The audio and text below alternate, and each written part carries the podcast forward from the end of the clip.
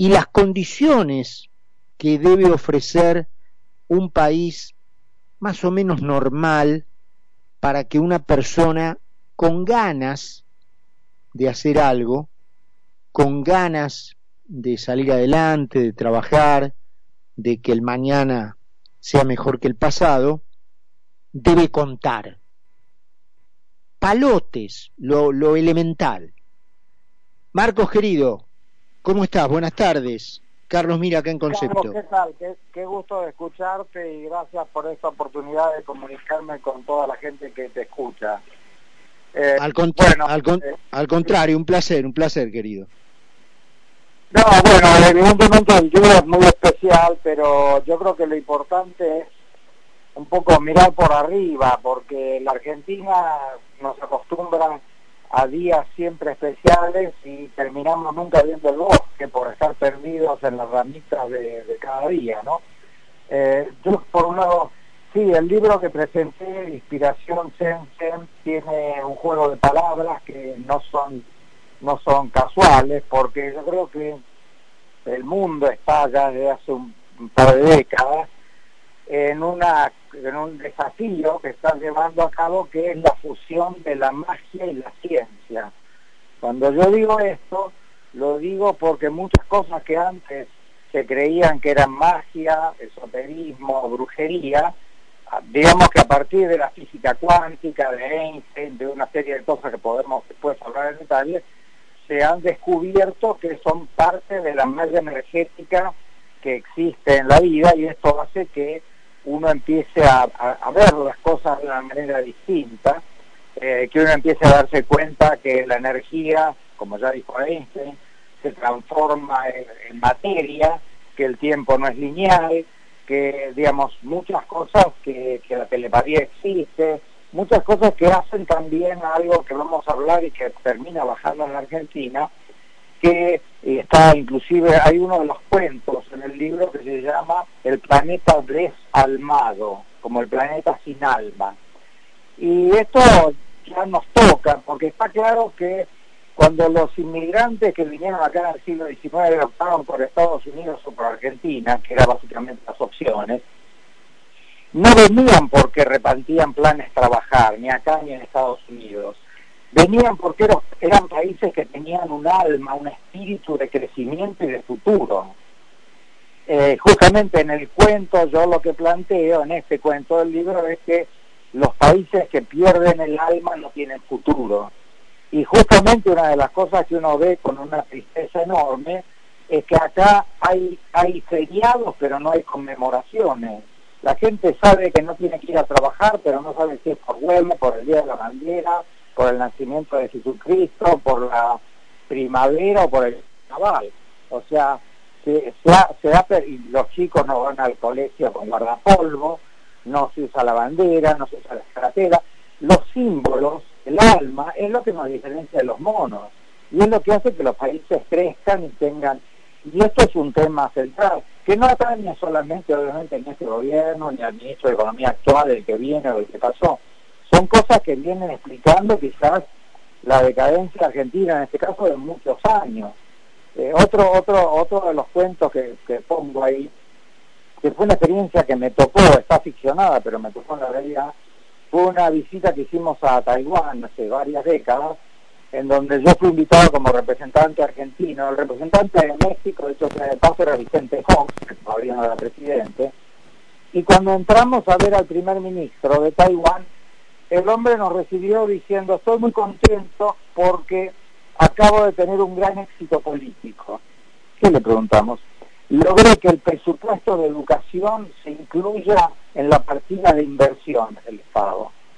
Cuando alguien te dice eso, te contó que la Universidad de Taipei, que era la universidad de élite, becaba a los que se recibían para que hagan eh, posgrados afuera. Entonces le preguntamos cómo se aseguraban que volvieran.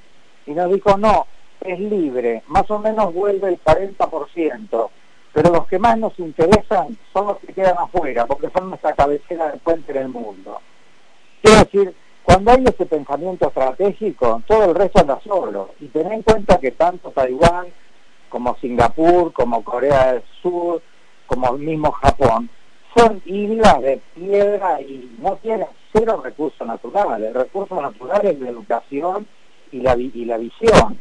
Dicho sea de paso, Taiwán en el año 60 tenía 150 dólares per cápita de ingreso y Argentina 1.500. Hoy Taiwán tiene 30.000 y Argentina 7.000. Quiere decir, ellos sin recursos naturales, con educación, crecieron 200 veces. Nosotros con la pampa húmeda y sin educación crecimos 6 veces. Eh, hay otro cuento también que es muy interesante que se llama La Sociedad de los Espejos Rotos, donde no te voy a hacer todo el cuento, para eso comprar el libro, pero digamos, desde ya, desde ya. Lo que, lo que, lo que gusta mirarse al espejo, porque prefieren tener una imagen de sí mismo que no diga que te devuelve el espejo. Vos como yo no somos rubios, pero suponete que a nosotros nos gustara que el espejo nos mostrara como rubios y altos.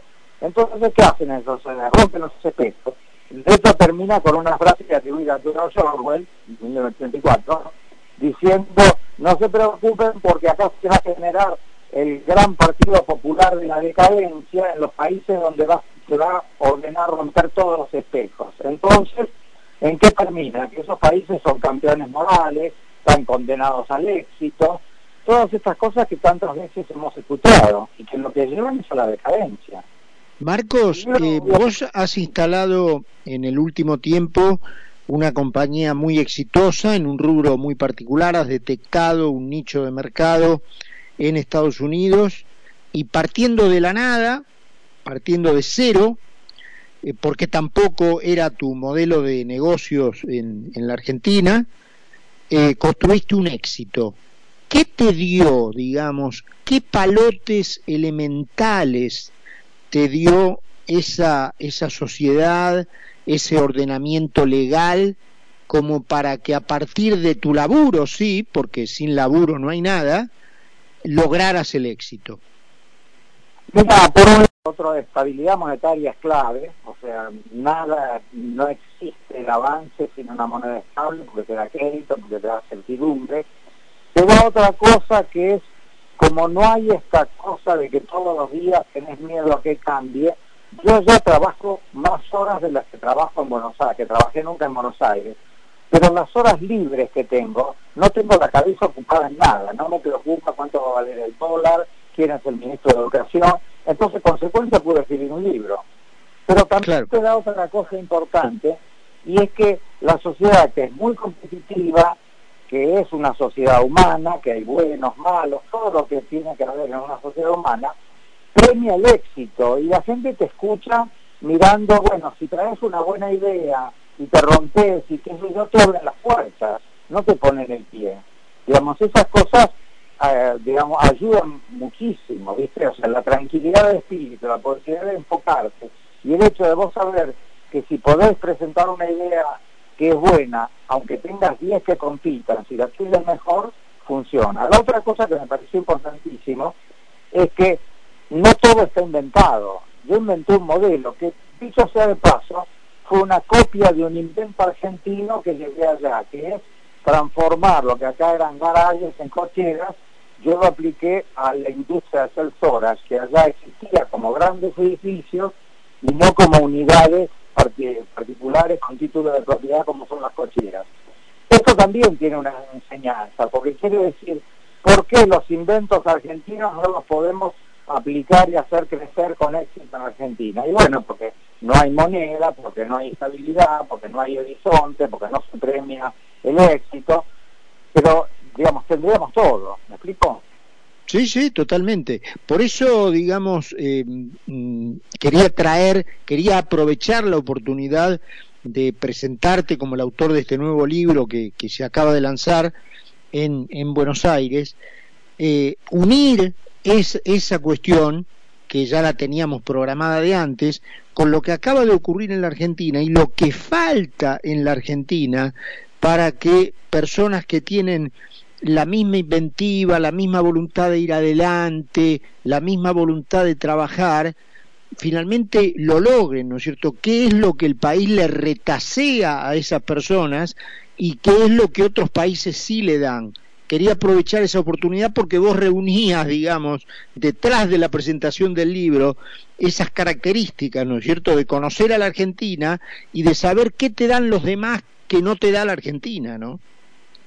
No, obviamente, lamentablemente la Argentina eh, como que te obstaculiza, digamos, yo pudiera poder hacer mi negocio acá, pero claro, te encontrás con la ley laboral, con la industria del juicio, con la inseguridad, con la inestabilidad económica, con la falta de crédito, con la envidia. Entonces vos decís, tenemos todo, pero no logramos nada, porque eso se traba.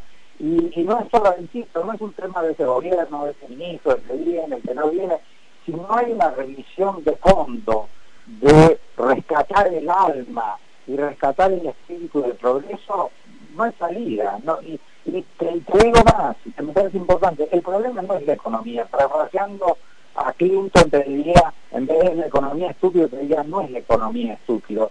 Lo que es es el alma, el espíritu y la educación. Si eso no se rescata, no hay salida.